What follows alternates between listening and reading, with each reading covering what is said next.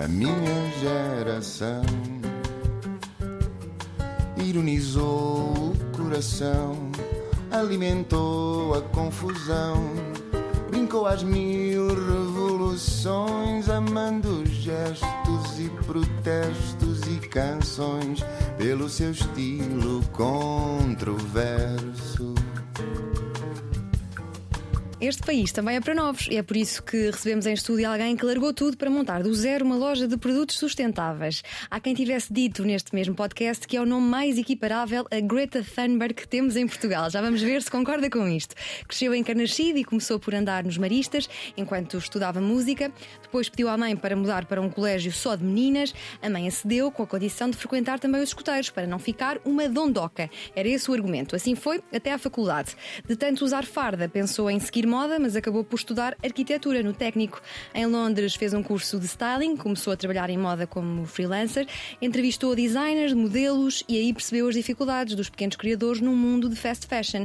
Foi durante uma gravidez de risco que começou a estudar mais sobre sustentabilidade e montou o site do zero, na altura blog, que conta agora com 100 mil seguidores no Instagram. No seu percurso conta já com várias distinções. Reutilizar é o que a move. Reutilize-se então o seu nome, que ao que tudo indica vai continuar a soar nos próximos 50 anos. É o que diz o Jornal Expresso. Catarina Barreiros, muito bem-vinda. Obrigada. É uma grande distinção. Vamos ver que isso agora põe logo um peso em cima para, os, para, os, para os próximos 50, anos. Tu criaste uma loja online do zero uhum. uh, com a filosofia redução, reutilização e responsabilidade. Mas nem sempre foi assim. Há aqui um twist muito, muito curioso no, no, no teu percurso. Tu começas por ser uma consumidora frenética de, de moda uh, e de roupa, o que é uhum. é muito interessante porque és a prova viva de que é possível dar uma volta de 180 graus e mudar os nossos hábitos de consumo. Sim, eh, eu era literalmente a pessoa mais consumista que eu conhecia, portanto acho que, acho que dá mesmo para mudar, de facto. Uh, também ajudou, uh, este projeto passou por, por muito antes de chegar à loja e isso também me ajudou uh, a encontrar um bocadinho o meu, o meu caminho, não é? Mas era, eu adorava moda e comprava em todos os sites onde não se pode. Como é que isso aconteceu? Eu sei que é uma história longa e, e, que fizeste o teu percurso, mas como é que podes explicar como é que houve esta transformação porque até pode ser que tenhamos alguma consumista desenfreada a ouvir também e que não está aqui a perceber como é que se passa uhum. de um extremo ao outro. Ou qual é o problema, em primeiro lugar, uhum. não é? Uh, sim, eu, eu adorava moda e, e adorava moda por, como a maior parte das pessoas gosta, seguia as Fashion Weeks e uh, comecei a trabalhar com, como stylist e, e, a trabalhar com designers portugueses. Só que como qualquer pessoa que trabalha em moda e é jovem, não tinha dinheiro para pagar depois esses, esse tipo de projetos, esse tipo de marcas. Uh, então ia uh, aos fast fashions da vida uh, desgraçar-me. O que é, que é fast fashion? O que é que é considerado fast fashion? Estamos a falar de marcas que produzem, em vez de 3 ou 4 coleções por ano, produzem 50 Todas as semanas tem alguma coisa nova, que produzem enorme quantidade, sabe-se lá onde, e que muitas vezes produzem acima daquilo que estão a pensar vender porque lhes compensa destruir uh, parte do seu, stock, do seu stock. Uhum. Portanto, isto ganha economias de escala, digamos assim, na produção, e é-lhes mais favorável financeiramente fazer a mais e destruir do que fazer a menos. Um, e isso que gera um problema enorme de, de, desperdício, para além de todas as questões laborais associadas ao, ao fast fashion. Produz uh, muito longe e sem grande controle das, de, das fábricas onde se produz ou das pessoas que lá trabalham. Muitas vezes são subcontratos uh, e, e, isto gera um problema social bastante grande, não é? Quando uma, uma, uma camisola sai para o mercado a 5 euros, uh, sabemos que quem a produziu dificilmente terá ganho mais do que 5 cêntimos. E isso é, é, é bastante complexo. Sim, já lá vamos voltar, mas agora aqui retomando aqui a tua história, teu, uhum. da tua viragem. Eu comecei então, era apaixonada por moda, é o que é, e comprava muita moda. Eu vivia em casa dos meus pais, comecei a trabalhar super cedo, a partir dos 18 anos tinha. Sempre tiveste dinheiro para poder ser. Exatamente, consumista. sim, portanto não tinha muito onde gastar, porque não uhum. tinha de pagar uma casa e comecei a trabalhar relativamente cedo. E comecei a, a, gastar muito dinheiro em roupa, efetivamente. Eu acho que o meu marido aqui, o meu atual marido, na altura não era meu marido. Marido uh, e sócio. Marido e sócio agora. Ele teve também um peso nisto. Ele dizia-me como é que tu és tão ativista pelas causas sociais e depois compras de Inditex como se não houvesse amanhã. Quer dizer, não, não faz sentido nenhum. Isto bateu-me imenso, bateu-me imenso, porque efetivamente eu era muito justiceira. Ou não, eu não sei, se calhar eu tenho um irmão com paralisia cerebral, então levo uhum. muito as causas sociais muito a peito. E ele dizia: Mas como é que é possível? Isto é completamente. Eu não estou a dizer para não fazeres isso, mas sabes que não faz sentido. Eu... E como é que tu agora olhas uh, para trás e, uh, e vês uh, que aquilo que defendes hoje é tão contrário àquilo que, em que acreditavas, no fundo, nessa uhum. altura mais consumista? Eu, ou seja, Eu, na altura, acreditava naquilo em que acredito agora. Simplesmente pensava, paciência, não é só para mim. Eu adorava usar aquele argumento, mas essas pessoas também precisam de, de, ganhar um ordenado, mesmo que seja baixinho, para comer. É este argumento maravilhoso de perpetuação de escravatura. Um, mas, mas acho que hoje em dia comecei a ganhar um, um, sentido diferente daquilo que eu posso fazer com a minha voz, não é? E de efetivamente, quão fácil é largar o fast fashion, porque põe-nos neste loop a dizer, não, mas é necessário, porque uh, para pessoas que tenham tamanhos maiores, por exemplo, dá muito jeito o fast fashion, ou pessoas com menos poder de compra. As pessoas com menos poder de compra que eu conheço não compram sequer fast fashion.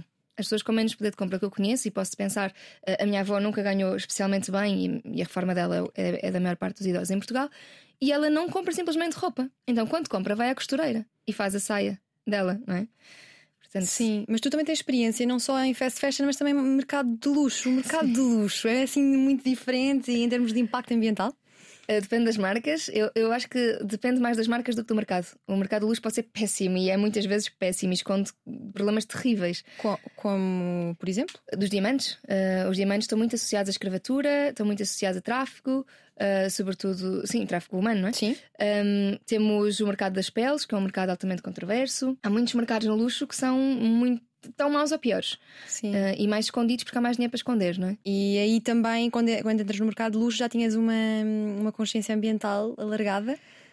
Ainda não. Eu, eu costumo dizer que eu não, eu não, não tenho assim um aha moment, não é? Na minha vida. Okay. De, eu, eu acho que houve muita coisa na minha vida que me foi trazendo consciência ambiental. Ser escoteira foi, foi uma Sim. delas, sem dúvida. Ou ser educada por pais que efetivamente também acreditam muito nas questões sociais, são os dois professores.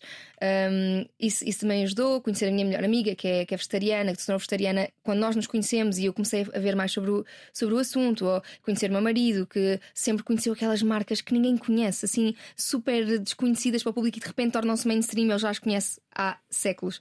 E, e isso ajudou-me um bocadinho a, a ganhar uma, uma, perspectiva nova. Não há aqui uma mudança muito grande na, naquilo em que eu acreditei, simplesmente eu comecei a reconhecer essas coisas ao longo da minha vida. E o que é que podia ter acontecido para reconhecer mais cedo? O que é que poderia ter sido feito no, no colégio, nos maristas, para que fosses mais cedo uma, uma criança sustentável? Eu acho que nos falam muito pouco na escola sobre. Um, sobre os, outros, os problemas do outro lado do mundo. Uhum. Falam, é, é, mesmo entre miúdos mais novos, quer dizer, eu faço questão que a minha filha veja histórias com crianças de todo o mundo uh, e ela tem 3 anos, ou faço questão de lhe explicar, de ter uma horta e para lhe explicar os ciclos da natureza, para lhe explicar que nós pomos o composto na, na horta e as minhocas são necessárias para existir. Faz falta muito contacto com a natureza. Acho mesmo, nós somos criados em escolas de petão, não é? E tem o seu propósito academicamente questionável. Mas, efetivamente, nós devíamos ter mais da natureza e os miúdos deviam estar mais da natureza, não é? E ser educados neste, neste, neste tato uh, com a terra. O teu percurso permite-te fazer uma radiografia interessante uh, porque também trabalhaste na caixa da secção de moda de senhora do El Corte Inglês. Sim. O que é que essa, esse prisma te permitiu? ver, olhando à distância, o que é que vês? Uh, muito consumismo, há muitas compras uh, em excesso sem necessidade.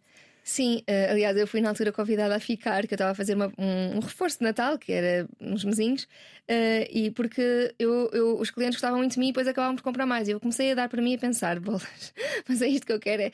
Efetivamente tinha uma boa relação com os clientes e, e, e aconselhava, mas eu acho que o que foi melhor ali foi perceber até, às vezes, a, a, maneira. A maneira como, como, como os clientes muitas vezes tratam as pessoas que trabalham em retalho eu fiquei absolutamente estupefacta, porque eu achava que era um exagero as histórias que se contavam. Mas efetivamente, eu acho que muitas vezes, não sei se foi do sítio em questão, mas muitas vezes nós vemos o, o, o clientes a tratar muitíssimo mal operadores de, de caixa. E eu tinha, bem, eu tinha acabado de entregar a minha tese de mestrado, não é? Eu lembro perfeitamente disto. Foi uma história que me marca para sempre. Estávamos em saldos absolutamente loucos e estava tudo a correr de um lado para o outro. Eu estava a ajudar uma senhora, estava no provador, e vem outra uh, que, me, que me diz: Pode-me ajudar? Eu digo: Posso, vou só tratar desta senhora, venho já, já, já trazer as coisas para si. E ela disse: Não, não, mas eu quero agora. Eu percebo perfeitamente, eu vou chamar uma colega, eu não consigo mesmo. Ela disse: Eu estou-lhe a dizer que é agora, mas também se a menina percebesse estas coisas, não estava aqui a trabalhar. E eu lembro-me de respirar muito fundo, mesmo muito fundo, e uma, uma colega minha vem ao meu auxílio ajuda-me. E eu fiquei, caramba, porque é que alguém há de tratar outras pessoas tipo, num setor perfeitamente normal assim? Das questões sociais a mim ensinaram muito mais do que sequer. Eu ia aprender sobre moda e aprendi sobre as pessoas e sobre Sim, os clientes. Aprende sobre... imenso no atendimento, é, É verdade. mesmo. Ficaste com vontade de repetir a experiência? não, Bom, por isso. Mais ou menos, mas abri uma loja, Abriste portanto. uma loja, sim, sim. Com os teus valores. Sim, verdade. Os nossos clientes são, são uns clientes já bastante selecionados, diria. Que loja é esta, Catarina, e quais são os valores? A loja do- é do zero, também tem o mesmo nome que o projeto, se calhar por falta de imaginação. Mas eh, nós começámos este projeto, na verdade, isto começou de uma maneira muito não loja. Hum, eu tinha já um Instagram com muitas pessoas eh, e esse sempre foi o meu principal trabalho. De- ou melhor, sempre foi, não. A partir do momento em que me dediquei ao projeto, o Instagram sempre foi a nossa fonte de rendimento e o meu principal trabalho. Mas cheguei a uma altura em que estava sempre a rece- a receber mensagens sobre então e este produto, recomendas e aquele, recomendas onde é que eu posso encontrar isto, onde é que eu posso encontrar aquilo, que sugestões tens para isto? Eu pensei, vou fazer aqui uma espécie de um display digital das coisas que eu recomendo. E montei e pensei, já agora posso vender um ou dois. Tanto que eu, quando criei a loja, hum, eu comprei três unidades de cada produto que estava a referenciar. E na altura tinha para aí 50 mil seguidores. E lembro de uma amiga minha que também tinha uma marca dizer: Mas tu és louca? Tu achas que três produtos te vai dar para quanto tempo? Eu sei lá, isto é uma coisa para eu fazer ao fim de semana, mandar umas encomendazinhas, porque as pessoas, tipo, sabendo que produtos são, podem comprar noutros sítios. E pronto, eu escutei o meu stock no primeiro dia, eh, o site foi abaixo, e pronto, e a partir daí cresceu tudo muito rápido. Comecei a ter de contratar ajuda, que foi muito bom, e percebi que, mais do que uma loja, eu podia criar aquilo que eu achava que era justo para o mercado de trabalho também. As condições que eu achava que eram justas. De, de contratar em contratos sem termo, de te pagar um valor justo para a vida em Lisboa, que é onde é a, a loja onde nós estamos. Que as pessoas pudessem eh, tirar licenças de maternidade prolongadas ou que, se quisessem trazer os filhos para trabalho, trouxessem. E isso aconteceu por imenso tempo na nossa loja. Sim. E esta lo- loja nasce antes ou depois de hum, teres à venda os teus 80, 80 peças de roupa? Num vibe. Muito depois. Muito depois? Sim. Portanto, eu quando decidi vender. O que aconteceu nesse dia? Foi, foi, Ainda não existia a Vinted. Ainda não existia a Vinted, verdade. Isso ajudou, isso ajudou. Hum, portanto, eu tinha acabado de casar em, em maio em, eh, e, e nós, quando casámos, eh, decidimos eh, mudar um bocadinho a maneira como vivíamos, porque os dois estávamos em casa dos nossos pais, fomos muito old school, e, e, e fomos para uma casa os dois juntos e percebemos que havia uma oportunidade de começar as coisas do zero, é? Eh, de começar novas rotinas e novos hábitos em conjunto. E sabíamos muito os valores em que acreditávamos, então decidimos fazer, tentar fazer o mínimo desperdício possível, comprar o mais localmente em lojas a granel e começámos a fazer isto. E em agosto hum, eu, eu pus um post no Instagram da minha primeira compra a granel e disse: Amigos, vou mudar de vida. E mudaste? Qual, qual foi a primeira compra? Foi uma compra na Maria Granel, uma loja que ainda Ok, existe. Sim, sim. Já, a Hum, Marta, a Marta Cerqueira Sim, da pegada. da pegada, Sim, exatamente. Falou Um, falou, falou. E foi a primeira compra que eu fiz, foi lá. Um, e, e comprei, sei lá, coisas básicas para, para o dia a dia, para comer, não, nada eh, grão, feijão, especiarias, assim, desse género. Só que nesse dia eu tive uma notícia do meu pai terrível, que tinha acabado de morrer o meu melhor amigo de infância. E, e eu acho que isso me tirou um bocadinho o chão. E então tinha de me agarrar a alguma coisa. Então levei, se calhar, as coisas, acelerou. Esta mudança 180 acelerou rapidamente. Porque pensei, não, vou, vou fazer disto um foco agora neste, neste momento. A vida é demasiado súbita, é demasiado, não sabemos o que é que vai acontecer amanhã, vou mudar.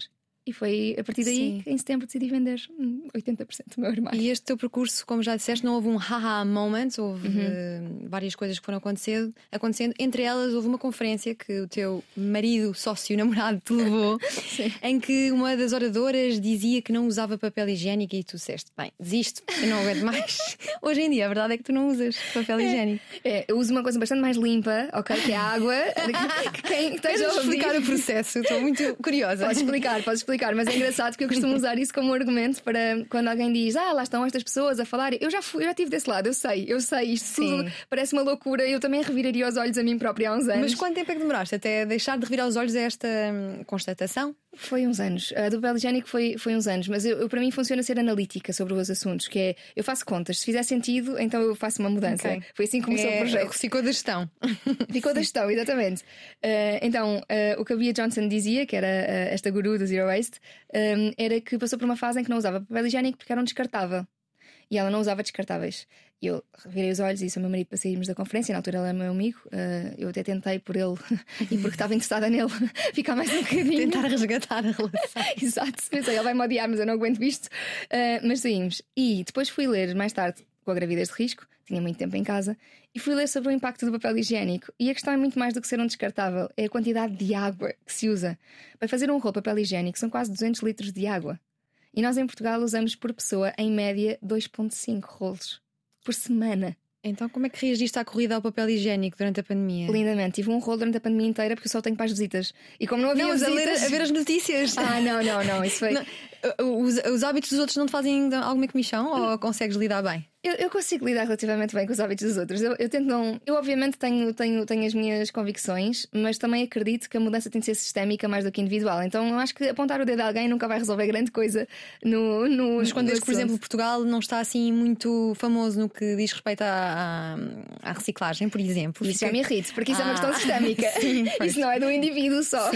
Portanto, aí... São muitos indivíduos, é, são, são muitos indivíduos, é mas, mas, também as políticas de reciclagem que temos em vigor. Ou seja, uh, acho que faz falta existir mais seriedade na maneira como criamos leis, como as aplicamos uh, e efetivamente antes de fazer as leis ou de estabelecer a maneira como se vai fazer as recolhas, por exemplo, falar com as pessoas e envolvê-las nas decisões. Portanto, fazer capacitação das pessoas. E quando nós explicamos às pessoas, vamos desenvolver este modelo, por exemplo, a compostagem, que agora é um dos pontos uh, que está que tá a ser discutido deve ser feita porta a porta, deve haver contentores para compostagem, devem ser as pessoas em casa que devem ser incentivadas a ter o seu próprio compostor. Então há vários programas de várias câmaras. Sim. E, e, e a mim o que me parece lógico é falar com várias comunidades e perceber qual é o sistema que funciona melhor para aquela comunidade, em vez de impor um sistema.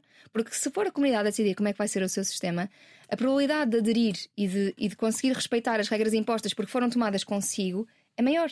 Nós capacitamos Sim. as pessoas na decisão. Mas Catarina Barreiros, recapitulando, porque eu sei que há ouvintes e telespectadores da RTP3 ficaram assim com a pulga atrás do horário em relação à água. Ao invés de usarmos então 200 litros de água para papel higiênico, usamos água do bidé, por uhum. exemplo? Do bidé. E é bastante mais. gasta-se bastante menos água. Mesmo que se demora a aquecer a água do bidé, que não é necessário, eh, sobretudo no verão, Sim. ninguém precisa disso. Ou então há, eh, para, para, para XX, não é? para o número 1, um, eh, há paninhos de trapos feitos em casa e que dá perfeitamente para usar. Sim. Que vão à máquina. E sendo tu uma mãe, fraldas são recicláveis. Reutilizáveis okay. e, foi, e foi sempre fácil? Uh, houve uma fase mais difícil que ela, como, como vários bebés apanham fungos e assaduras e coisas, Teve uns mesinhos, dois a três meses sem usar e depois voltámos às fraldas reutilizáveis outra vez. Mas esse nem é o maior impacto que as pessoas podem fazer. Eu percebo perfeitamente que os pais não queiram fazer essa, essa mudança. No total de vida de um bebê, poupam-se tipo 250 quilos, uh, no total de vida de fraldas de um bebê, poupam-se tipo 250 quilos de, de, dióxido de carbono equivalente ao usar reutilizáveis em vez de descartáveis. Por comparação, um europeu em média faz 7 toneladas de dióxido de carbono por ano de emissões. Portanto, há coisas mais importantes que podemos fazer do que essa se essa for uma Sim. bastante difícil, obviamente. Olha, tu já aqui confidenciaste que os hábitos dos outros não te incomodam assim tanto, então posso fazer-te o diagnóstico. Não tens? É com ansiedade? Tenho. então. A minha ansiedade é mais por inação política do que propriamente okay. por, eh, pelos hábitos dos outros. Mas, então mas imagina, estás na sala de terapia e vens tratar da tua eco-ansiedade. O que é que tens para dizer? Olha, tens uma câmera, se quiser olhar nos olhos nosso, para os nossos decisores políticos, aproveita agora. Um, bem, a minha psicóloga, coitada, está farta de ouvir falar sobre isto, não é? Desculpa, Sério, desculpa, para, Patrícia. Para a terapia, Sim, muito levo, sempre, levo muito. Levo muitos pesos do mundo, eu carrego muitos pesos do mundo comigo. Isto é um assunto que eu tenho mesmo de tentar resolver. Um, acho que é preciso um, pensarmos não em pequenos estilos de agora vai-se fazer isto para Portugal, agora vai-se fazer isto para Espanha, agora de repente nós podemos em conjunto uh, tratar temas muito melhores. Por exemplo, a ferrovia, decidir país a país, é um assunto que para mim é completamente descabido. Um sistema rodoviário funciona quanto mais abrangente for, não é? Ou, por exemplo, uh, mais diretamente. Nós trabalhamos o tema de, de, dos transportes públicos município a município e muitas vezes o que vemos é que falta interligação entre os transportes de dois municípios porque eles não se dão bem. É isto que, que, não. Ou seja, que as pessoas entre eles não conseguem conversar sobre ligar os sistemas eh, rodoviários e ferroviários entre municípios. Isto chateia-me de uma maneira que eu não consigo mesmo. É, por amor de Deus, estamos a jogar aos egos quando podíamos estar a tentar resolver problemas um passinho cada vez para resolver a crise, a crise climática. Não? E é? como é que tu resolves esta? É, é com a ansiedade? É com o teu ativismo? Sim, é com aquilo que faço. Eu tento fazer Já aquilo que posso. Já Comissão Europeia ao Parlamento Europeu. És ouvida. Sentes que és ouvida? Sim, sinto que sim. E, e, e tenho, tô, faço parte de um grupo de reflexão também junto ao Presidente da República. Portanto, sinto que, de alguma maneira, eu consigo fazer passar a minha mensagem.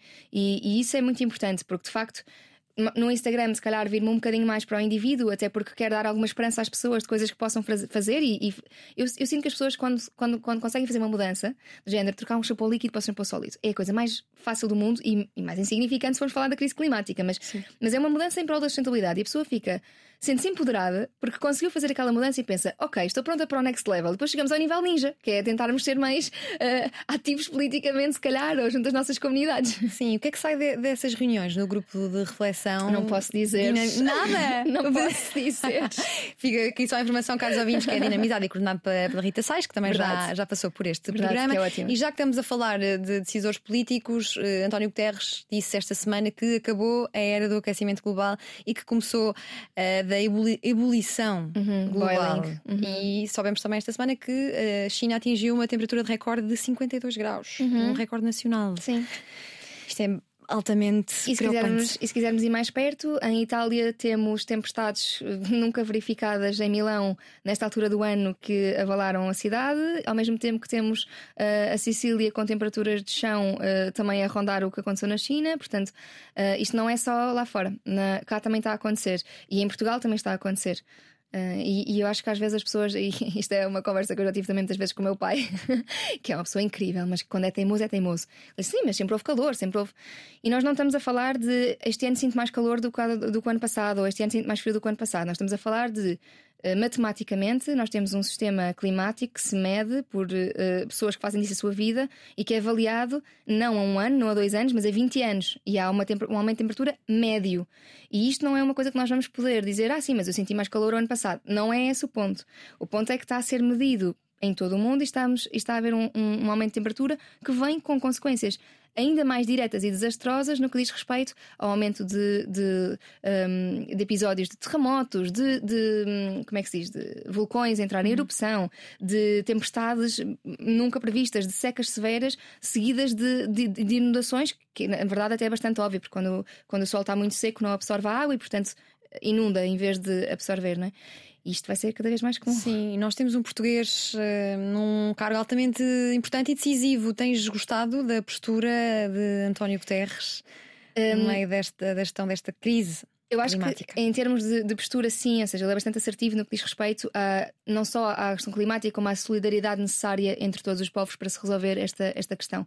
Uh, Parece-me às vezes que as pessoas que estão a encabeçar uh, grandes instituições, nós atribuímos-lhes mais uh, poder do que aqueles que muitas vezes têm. Porque existe um poder, sim, de. um, de tentar influenciar, de falar com outros decisores políticos, mas depois, em nível da ação direta, muitas vezes, mesmo o Presidente da República não pode tomar decisões a torto e direito sobre, sobre estes temas, não é? Uh, portanto, são pessoas que dão muita cara e que levam, às vezes, com, com, muita, com muito backlash dessa, de lhe dar a cara, mas depois acabam por não ser eles os decisores E imediatos. quem são? Então, eu decisores diria, imediatos. Decisores imediatos, quem esteja em juntas de freguesia, câmaras municipais, eh, eu acredito muito no poder local e na, e na mudança, na transformação que o poder local tem. Ainda esta semana ouvimos que Guimarães um, foi eleita uma eh, Green Capital da, da Europa, Capital não, City. Eh, portanto, pequenas cidades, houve cinco cidades distinguidas em toda a Europa. Guimarães foi uma delas. Portanto, alguma coisa está a ser feita e bem feita no poder local nesta, neste município. Eh, o- quando falamos, por exemplo, de sistemas de água, quem vai poder ver se há, se há fugas nos sistemas de, de abastecimento de água são os próprios municípios, não é? São as autarquias que vão, que vão também estar a ver.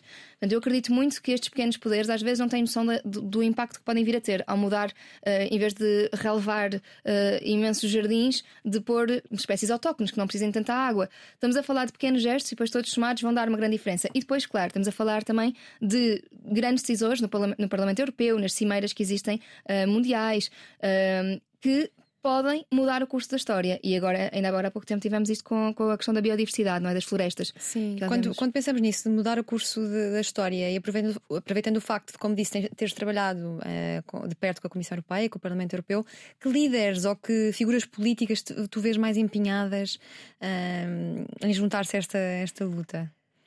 Europeias, também portuguesas, se quiseres dizer. Alguém que te, que te inspire nesta luta. Na verdade, já cá veio uma pessoa que me inspira imenso, eh, que é o Francisco Palpério. Sim. Gosto imenso dele. e eu Candidato já... ao Parlamento Europeu. Candidato ao Parlamento Europeu, sim. E eu disse-lhe que se houver alguém que me faça votar para essa facção, será certamente ele, porque não é onde me posiciono eh, geralmente. No livro. Sim, não, não, não é onde eu costumo votar de todo. E já agora, qual é o partido que te vês mais também mais ativo nestas questões?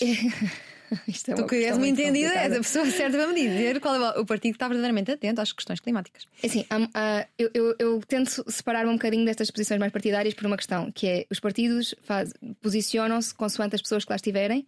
Uh, e é sempre mais fácil para um partido mais pequeno fazer este tipo de exigências quando não tem de governar. Se formos ver dos partidos que estão no governo, acho que estão a fazer um trabalho que está claramente em falta com, com, que estão tendencialmente no governo, os partidos de centro que estão tendencialmente no governo. E eu sou uma pessoa tendencialmente de centro. Um, e acredito que não, não estão a fazer um, um, um, trabalho suficiente. Acho mesmo que não estão. Há muitas questões para resolver. Uh, estamos a apostar muito nas renováveis, ótimo, mas nas centralizadas, as renováveis descentralizadas estão a ser completamente ignoradas e podem ajudar a resolver. Existe um, um estudo feito em 2018 ou 2019 que, uh, que está no site da Zero, da ONG, que, que nos mostra que 50% das nossas necessidades uh, energéticas em Portugal podiam estar a ser supridas por energia solar descentralizada, significa nas nossas comunidades. E isto tem benefícios para as famílias, com mais poupança uh, de, de, energia, de resiliência no que diz respeito à pobreza energética, porque Portugal é o quinto país europeu onde há mais pobreza energética. Portanto, isto é um problema grave é? e podíamos estar a tentar apostar neste tipo de renováveis Mas, e não estamos. Catarina, pessoas com rendimentos mais baixos por vezes sentem alguma dificuldade em ser sustentável, porque muitas vezes há coisas que são mais caras. Claro. É possível ser sustentável sem se gastar muito? As pessoas que, que não podem pensar nisso são as pessoas que mais responsáveis são porque são as menos responsáveis por fazer emissões. Quem tem menos dinheiro é menos responsável por fazer emissões, porque não, não cabe a essas pessoas, essas pessoas têm de se alimentar. Nós temos que pensar na pirâmide de Maslow, não é? Nós primeiro precisamos das nossas necessidades básicas físicas supridas, precisamos de comer, dar teto aos nossos filhos. A seguir é que vem o resto. Portanto, essas pessoas não têm responsabilidade absolutamente nenhuma.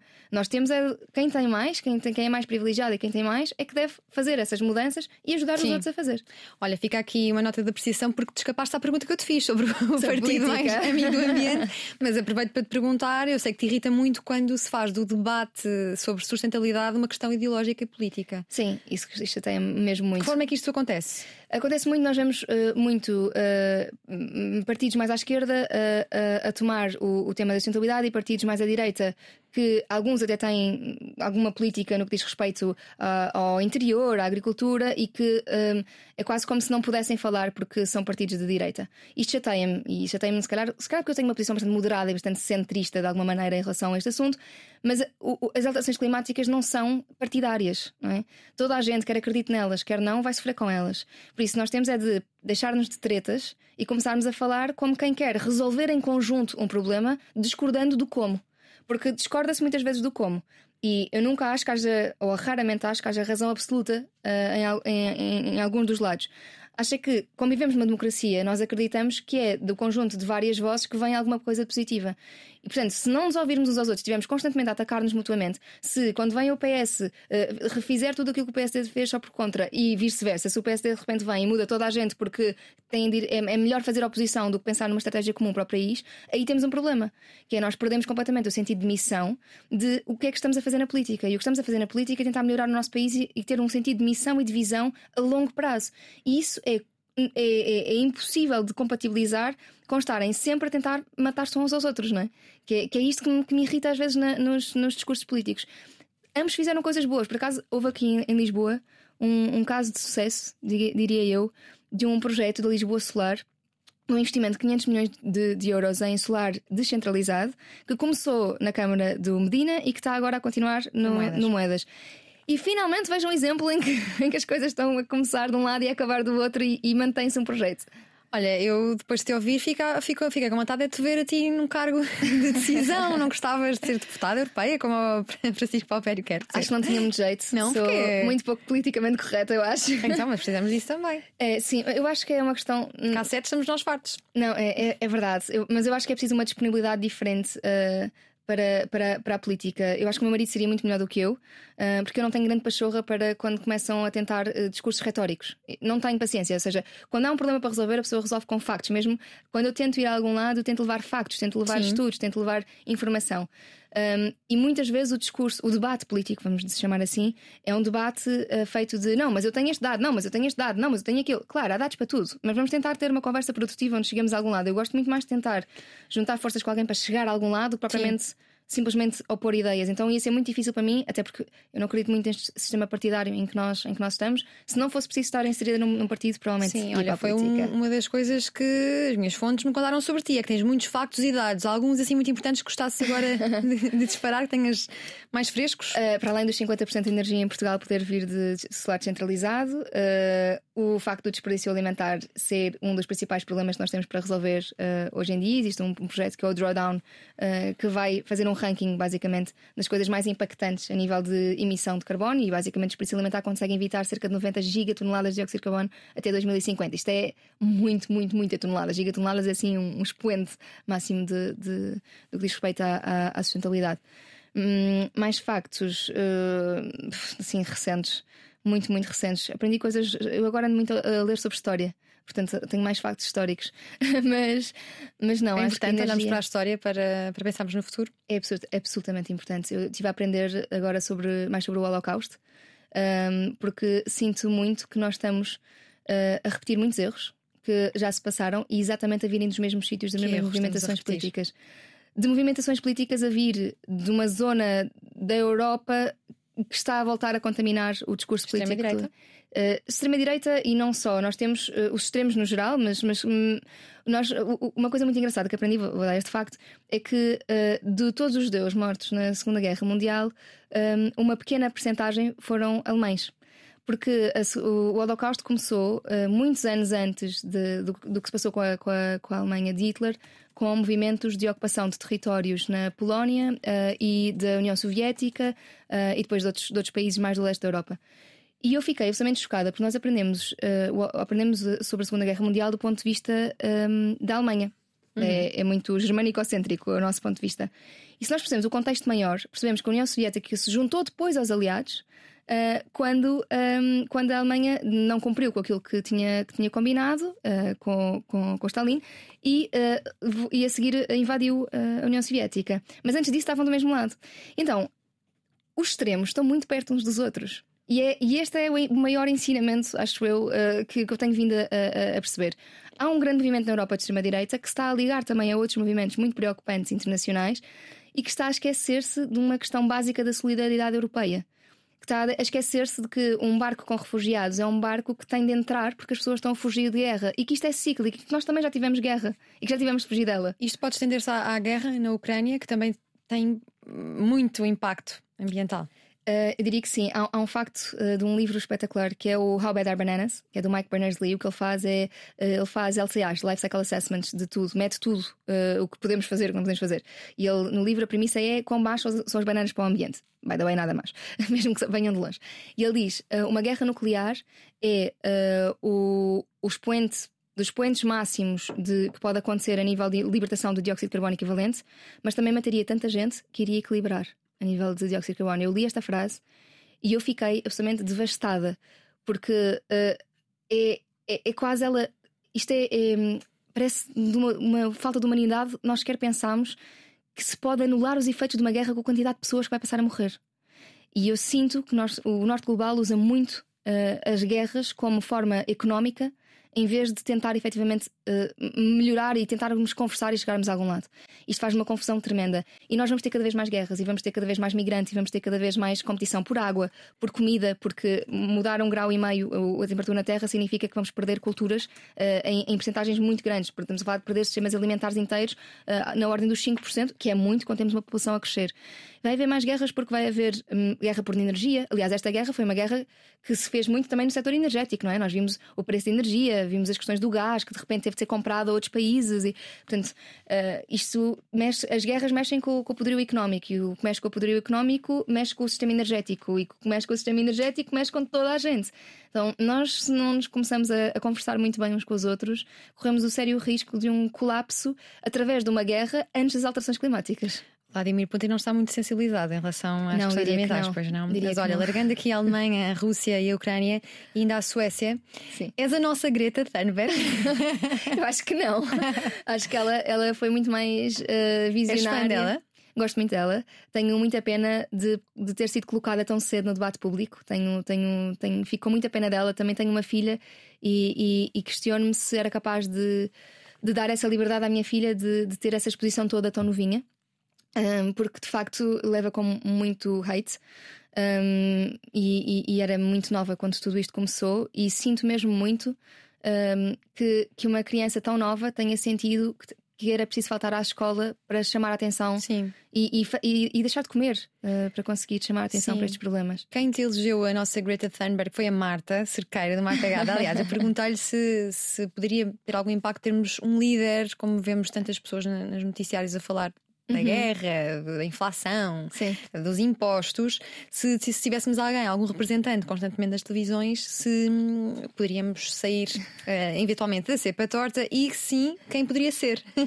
quem é a pessoa disse. que encabeça? E ela disse-me então Catarina Barreiros. Que querida. Há muitas pessoas a fazer um bom trabalho, mesmo na televisão. A Joana Guerra Tadeu tem agora um programa também, dos Verdes Anos. Uh, eu acho que tem, tem vindo a surgir várias, várias vozes neste, neste aspecto, felizmente, porque acho que ninguém faz nada sozinho, acredito muito nisso. Uh, fico muito agradecida pelo ajuda da Marta, mas acho que a Greta era muito mais ativista e, e muito mais capaz de coisas do que eu sou, porque eu não era nunca capaz de passar fome. Sim, tu dizes, Para... achas que a Greta se retirou? Eh, ela, ela está agora, neste momento, em relação ao movimento estudantil, está um bocadinho mais afastada porque ela própria acabou agora uh, acabou uhum. de estudar, não é? Portanto, ela não se retirou, ela continua bastante ativa, então, agora nos protestos na Alemanha também teve muito, muito presente. Uh, acho é que o movimento, felizmente, se tornou maior que ela. Sim, e o movimento está a ser uh, levado às costas pelas novas gerações. Verdade. Que estão realmente muito mais preocupadas com isto do que as mais velhas, ou não? E porquê que é assim? Acho que já havia pessoas muito preocupadas. Um, há, há, há, muito. Dizer, a crise climática é um assunto que os cientistas estão a alertar há, há, há 50 anos, não é? há muito tempo. E ninguém ouve os cientistas, não é? O problema é precisamente esse, não é? Então ficaram cansados. Foram gerações que lutaram muito e cansaram-se e perceberam que enquanto não for ao bolso ninguém vai fazer nada. Uh, então eu percebo esta descrença e ao mesmo tempo um, isto, é, isto, é, muito normal, os movimentos jovens, não é? Uh, são sempre movimentos com muito ímpeto, porque os jovens ainda, ainda não têm ou de, de, pagar uma casa, ou de ter, ou não têm filhos, não têm essa responsabilidade, então têm esse tempo para, para, dedicar e bem. E é por isso que precisamos tanto também dos nossos jovens, porque têm o tempo e a capacidade e a dedicação, e naquele ainda não estão desencorajados, não é? De nada. Uh, claro que depois, quando estes jovens crescem, precisam ter um trabalho, precisam ter é a maneira como nós vivemos, não é? Uh, bem ou mal, é este Sim. o sistema em que estamos. É preciso que o desentusiasmo não se instale, não é? Olha, e, e o teu entusiasmo em relação à arquitetura? És arquiteta ou não és arquiteta? Não Como arquiteta. é que tens isso arquitetado? Não, não sou arquiteta. Eu sou, tenho um mestrado em arquitetura. Sim. Uh, ficou de lado. Ficou de lado. Nunca cheguei a exercer. Uh, por isso não posso ser arquiteta, não estou na ordem sequer. Uh, gostei muito do meu curso, mas jamais exerceria. E há ótimos arquitetos por este mundo fora a fazer um trabalho maravilhoso no que diz respeito à integração de comunidades mais desfavorecidas ou que nos diz respeito à capacitação ou, ou de sustentabilidade. Portanto, eu não faço falta nenhuma no mundo da arquitetura. E influencer és? És influencer? É, sim, isso eu Como é que, que qual é a barreira que tens eh, entre o partilhar e o não partilhar? Vida pessoal, trabalho? Ok, eu tento partilhar um, apenas questões de sustentabilidade ou muito, muito relacionadas com isso. Okay. É muito raro a minha filha aparecer nas redes sociais, uh, aparece de vez em quando, mas é muito, muito raro. Ou nunca ponho os meus jantares de, de amigos ou almoços de amigos, eu estou com os meus amigos todas as semanas, várias vezes por semana, e não ponho, não e mostrarias, mostrarias-te a comer carne? Eu não, eu não como, mas mostraria. Ou seja, se, se eu comesse carne, Sim, explicaria é porquê. Sim, saber, se não comes, claro. Sim. Sim. Não como, quer dizer, eu, eu se calhar abro exceções se for a algum sítio e me parecer que, que, que, aquela, que aquela carne pode ser feita de uma produção diferente. A questão é que geralmente não sinto essa também necessidade. Hoje em dia já me custa.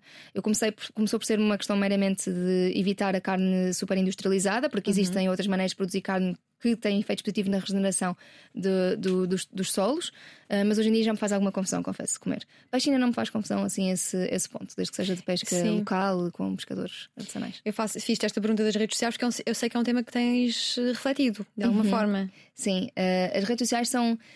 Uh, ao mesmo tempo, eu gosto muito de dar esses exemplos de coisas que eu faça que sejam menos consensuais. Uhum. Um, mas tenho, preciso de muita preparação uh, emocional para lidar depois com o que vem a seguir.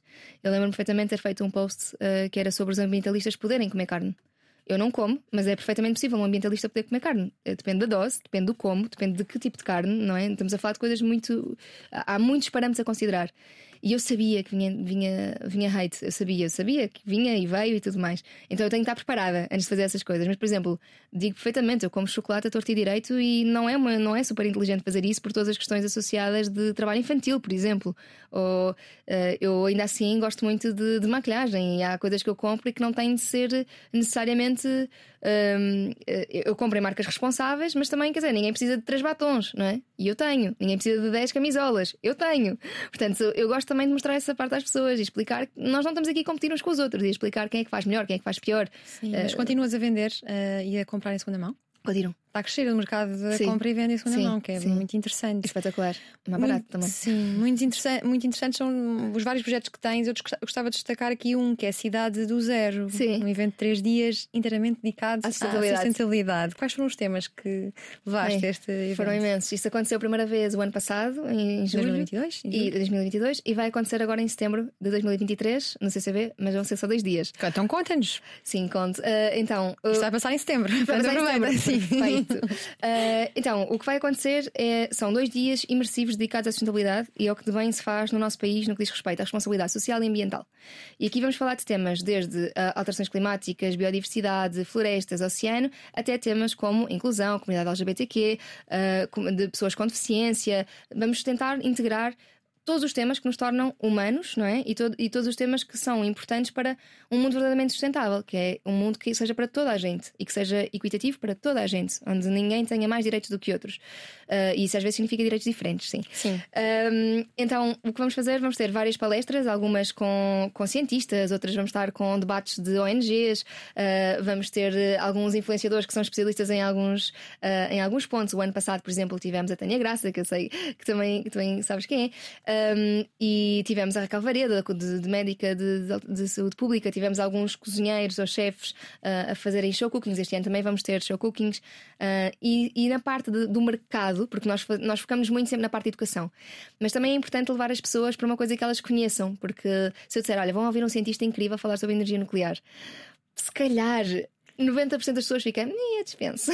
Catarina, o que é que se aprende numa escola só de raparigas? Nada que não se aprenda numa escola com, com rapazes também. Ahm, mas depois, giro, eu, eu chateei imenso a minha mãe, porque estava na escola de música, tinha uma amiga que andava num- num- numa escola só de raparigas e eu andava a ler os livros do- das gêmeas no Colégio das Quatro Torres. Então eu achava que era esse o mundo em que ia entrar. Claro que não é, ok? mas, mas foi engraçado porque eu não, não me arrependo. Ahm, acho que se queria, aprende-se, se calhar, que o mundo acha mais que nós estamos umas contra as outras do que estamos. Na verdade, não estamos. Eh, acho que há muito esta ideia perpetuada de, ah, de ser um, um inferno, serem só miúdas. Não era um inferno nenhum. Era, era, era bom, era tranquilo. Quem é que não gostava de estar eh, uns anos só com as amigas a, fazer, a divertir-se? E foram muitos anos. Foram, foram muitos anos, foram muitos anos. Eu também estava ao mesmo tempo na escola de música e nos escuteiros e, portanto, Sim. se calhar não senti tanta diferença, mas sim. Sim. Olha, e o que é que se aprende crescendo com um irmão com paralisia cerebral? Vai-se mais revolucionária para o mundo? Eu acho que sim. Acho, acho que se calhar eh, o início da infância a pessoa sente- sente-se um bocadinho um herói sem capa, porque se eu via alguém a olhar para o meu irmão, eu ficava logo a olhar de género: qual é o teu problema? E eles, ah, é porque o teu irmão está numa cadeira de rosa, ele, esse menino está numa cadeira de rosa. E queres ficar? Estás com vontade de levar um soco? Então, Cresce com um instinto protetor muito apurado. Sim, super apurado. Mas também se cresce com uma sensibilidade para a diferença diferente, Sim. para mim a diferença não é tão notória, se calhar. E acho que nós dizemos isto de boca para fora muitas vezes, e, e- e às vezes eh, a diferença é notória e eu simplesmente não me apercebo dela em muitos aspectos da nossa, da nossa vida, mas sinto mesmo que. Não sei, eu, eu cumprimento os amigos do meu irmão como cumprimento os meus amigos, não é? Nunca me passou pela cabeça, então, mas como é que eu devo cumprimentar? E às vezes eu vinha aos meus amigos, dizendo, eu dou um beijinho ao teu irmão, dou, dou um aperto de mão, digo-lhe só olá, e tipo, ele adora beijinhos, está ok. E, e portanto estás à vontade. É engraçado que se ganha uma sensibilidade diferente e, na- e se calhar ganha-se uma, uma vontade de justiça diferente para com populações que são muitas vezes desprezadas e que não é que elas não tenham uma voz, porque têm. Muitas vezes falamos por essa população. Eh, Quando ela tem uma voz, simplesmente nós não ouvimos, a menos que seja outra vez. É como aquela questão que contam que sou mulher, sou CEO, estou à frente de outra, de outro CEO, está o meu marido ao meu lado, que é meu sócio, mas eh, quem toma efetivamente a decisão sou eu. Mas os homens falam para ele em vez de falar para mim, não é? É como se tem de ser ele a dizer para eu ser ouvida. Sim. E isso acontece muito com, a- com as pessoas com deficiência e, acho muito injusto. E tu vieste este mundo mesmo para criar impacto, tanto impacto que o teu irmão começou a falar. Verdade. Ai, verdade, é muito verdade. engraçado. Verdade, ele não falava até aos 4 anos. Um, e os meus pais achavam que se calhar ele não ia mais falar, e quando eu nasci ele começou a falar, porque pronto, não sei, foi, foi diferente. Olha, Catarina, obrigada. Gastámos o nosso tempo. Foi um canto falar contigo. Ficava aqui mais tempo. Obrigada. Para eu. não desistir de arquitetura, foi para Milão, capital da moda, fazer o último ano. Fez também um mestrado em gestão pela nova School of Business and Economics e trabalhou também em marketing digital. Tem dois irmãos mais velhos, o do meio com paralisia cerebral, começou a falar aos 4 anos, precisamente quando ela nasceu, de tão entusiasmado que ficou. Não é para menos, temos aqui uma alma verdadeiramente entusiasmada pela pela sustentabilidade e precisamos de mais almas assim. Venceu o prémio ADEN na categoria Cuidar e foi nomeada para o prémio Ativa Mulheres Inspiradoras na categoria Sustentabilidade. No Conservatório estudou piano e harpa, deu aulas de piano ao fim de semana e, ao dar aulas, conheceu o marido e sócio, um ponto de viragem porque ambos são muito justiceiros e ambos acreditam em causas sociais e ambientais.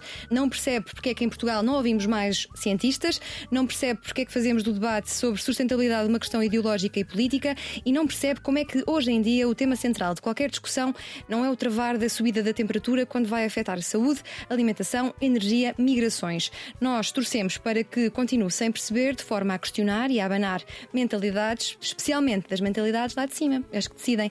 Agradecemos por isso à Catarina Barreiros por toda a sustentabilidade desta conversa na Antena 3 e na RTP3. Não sei quantas vezes disse sustentabilidade, mas foram algumas. Mas foi bem pronunciada, Sim, claro. obrigada, Catarina. Obrigadíssima, Obrigada. gostei muito. O que vamos fazer?